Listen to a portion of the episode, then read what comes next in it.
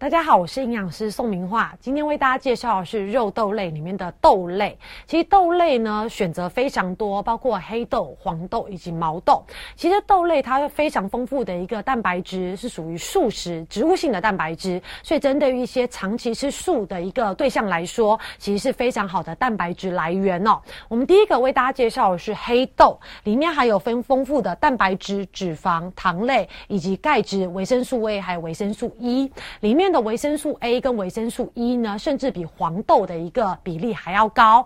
可以帮助我们骨骼以及皮肤的一个健康，还可以促进代谢、预防老化哦。所以，其实，在日本长寿民族比例这么高的一个对象呢，其实你会发现，去旅游到处都在卖黑豆，其实绝对是跟他们抗老化、盛呃长呃长寿民族盛行率这么高，是绝对脱离不了关系的。大家也可以做一个参考。而黑豆呢，除了有这些营养价值之外，还有非常特。特殊的花青素可以帮助我们抗氧化之外，里面的铁质呢，其实也比黄豆来的多。对于一些生理期经血流失的一些女性，可以适度的补充一些铁质哦。而且呢，黑豆呢搭配我们牛奶一起食用的话，也可以增加维生素 B 十二的一个吸收率，可以供大家做一个参考哦。在家里可以制作所谓的黑豆牛奶，是一个不错的一个选择。而第二个为大家介绍的是黄豆哦，黄豆呢含有人。人体非常多的必需氨基酸，增加我们脑部的一个细胞正常的运作。而黄豆里面的异黄酮呢，也是属于一个类雌激素，对于一些更年期的妇女，哎，荷尔蒙慢慢减少了，就可以适度的补充黄豆来维持体内荷尔蒙的一个平衡哦。而且呢，里面所含的钙质也可以预防。骨质疏松，尤其是更年期的女性哦。而至于说黄豆里面有所谓的大豆纤维，也可以帮我们增加饱足感。像之前有个案例，有一对母子呢，他们就利用无糖的豆浆来做减重，就连续一段时间每天都喝无糖的豆浆，结果连续啊大概两三个礼拜，甚至一个月，他两个。总共瘦了十五点五公斤哦，主要就是里面的一个大豆本身有优质的蛋白质，热量又低，又有所谓的大豆纤维，所以算是一个减重非常好的一个选择哦。而至于大豆在使用上，其实有几点要特别注意哦，因为大豆里面有所谓的大豆多糖体，它其实是我们身体需要特殊的酵素去分解它的。但是，一般人如果长时间没有吃这些豆制品，或者是吃的量非常少的话，其实体内这种酵素的量。是不足的。那这时候，如果你短时间吃了太多的豆制品，这些黄豆的多糖体过量的在体内，诶，没有足够的酵素去分解它的话，就会产生所谓的胀气、打嗝的问题。所以呢，这种问题就跟所谓的乳糖不耐症一样。如果你吃黄豆有这样子的一个情况发生，我们就从少量、频率比较低开始，慢慢、慢慢让肠胃道接受这种多糖体，然后自己产生这些酵素，久而久之就可以改善这些胀气的一个问。提了，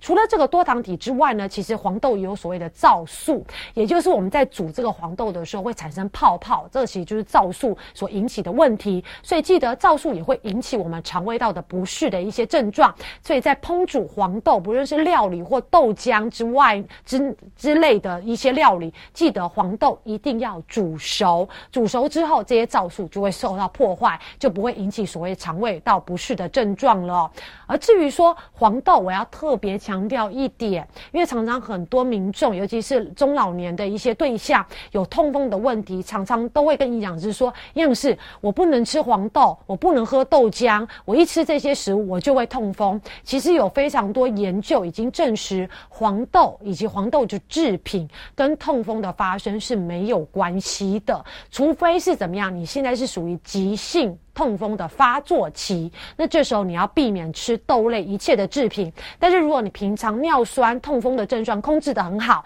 其实你适度的吃一些黄豆的制品是绝对没有问题的哦。提醒各位观众朋友。而第三个为大家介绍的是毛豆，毛豆也含有非常丰富的蛋白质以及多种的矿物质这种微量元素。而这个蛋白质呢，其实可以媲美我们一般吃的肉类的一个蛋白质，所以它又被誉为平。民之肉哦，平民的肉肉品的一个来源哦。但是要特别注意，毛豆我们一般吃的都是凉拌的这些凉拌毛豆，凉拌的过程中可能会加非常多的调味料，所以在使用上也要注意，尤其是有高血压的人，你可能一下子吃了太多凉拌的毛豆，调味料吃了太多，可能容易引起高血压的问题哦，这是大家要特别注意的。而至于第四个呢，要介绍的是黄豆的加工制品最常见的豆干。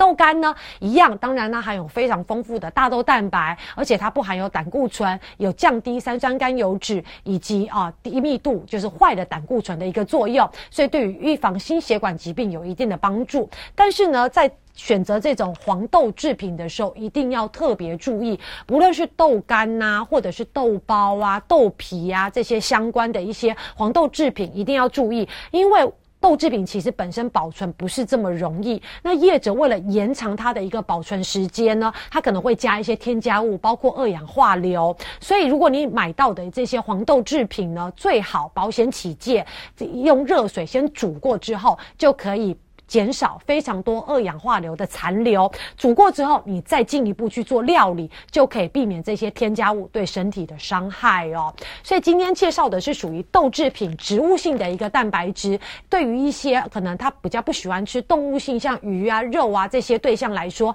其实豆制品是非常好的一个蛋白质的补充的食物选择，可以供大家做一个参考。而且要记得，其实。黄豆以及黄豆的制品跟痛风真的没有直接的关系，所以如果你平常痛风尿酸控制很好的人，其实适度的吃一些黄豆制品是绝对没有问题的。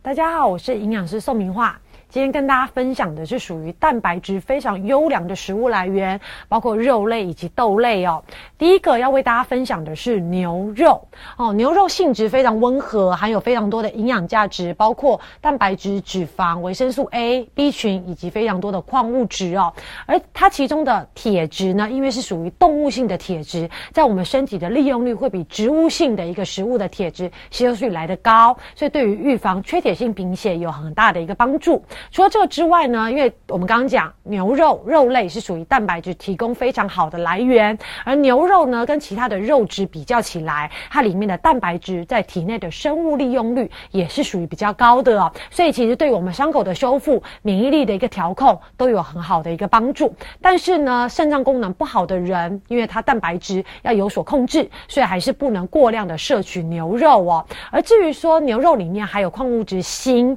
可以帮助我们强化我们的。免疫系统对于伤口的修复，还有我们的皮肤、指甲、头发的一个保护，也具有一定的一个帮助哦。但是还是要强调，牛肉里面它除了含有蛋白质之外，还有所谓的油脂，而且它的油脂最主要是属于饱和脂肪酸，所以对我们的心血管的负担是会稍微比较大一点的。而营养师推荐大家牛肉在烹煮上面的一些小技巧，记得以炒、焖。煎的方式来保有原有的一个营养价值、口感，来避免我们牛肉吃起来过老的一个情况哦。而至于说讲到肉品呢，其实常常很多人会怀疑说，我吃的牛肉，我买的牛肉，它到底是不是属于组合肉哦？简单来说，如果你买到的是牛绞肉、绞肉类的，基本上都是属于组合肉。哦，这个你不用怀疑了。但是如果你在一一般的啊传统市场或者是超级市场买到的，其实大部分不会是属于组合肉哦，大家不要过于担心。但是如果你是去一些比较廉价的牛排馆，你发现送上来的这块牛排呢，它的一个纹路分割非常明显，比如说很明显就是左右两个并在一起的，中间那个纹路正好在中间，那你就要怀疑你吃到的这个牛排，它可能是属于组合肉哦。哈，这个供大家消费者来做一个选择，所以再次强调，牛肉它本身的一个铁质以及蛋白质、氨基酸在我们体内的利用率是很高的，所以对于小朋友的一个正常的生长发育所需要的蛋白质以及糖类，牛肉都是非常好的一个。营养来源，但是针对老人家，可能已经有一些心血管或者是肥胖的一些对象，里面的饱和脂肪可能对于身体会是一大负担，所以不同的对象在使用牛肉的频率以及分量都要稍微有所注意哦。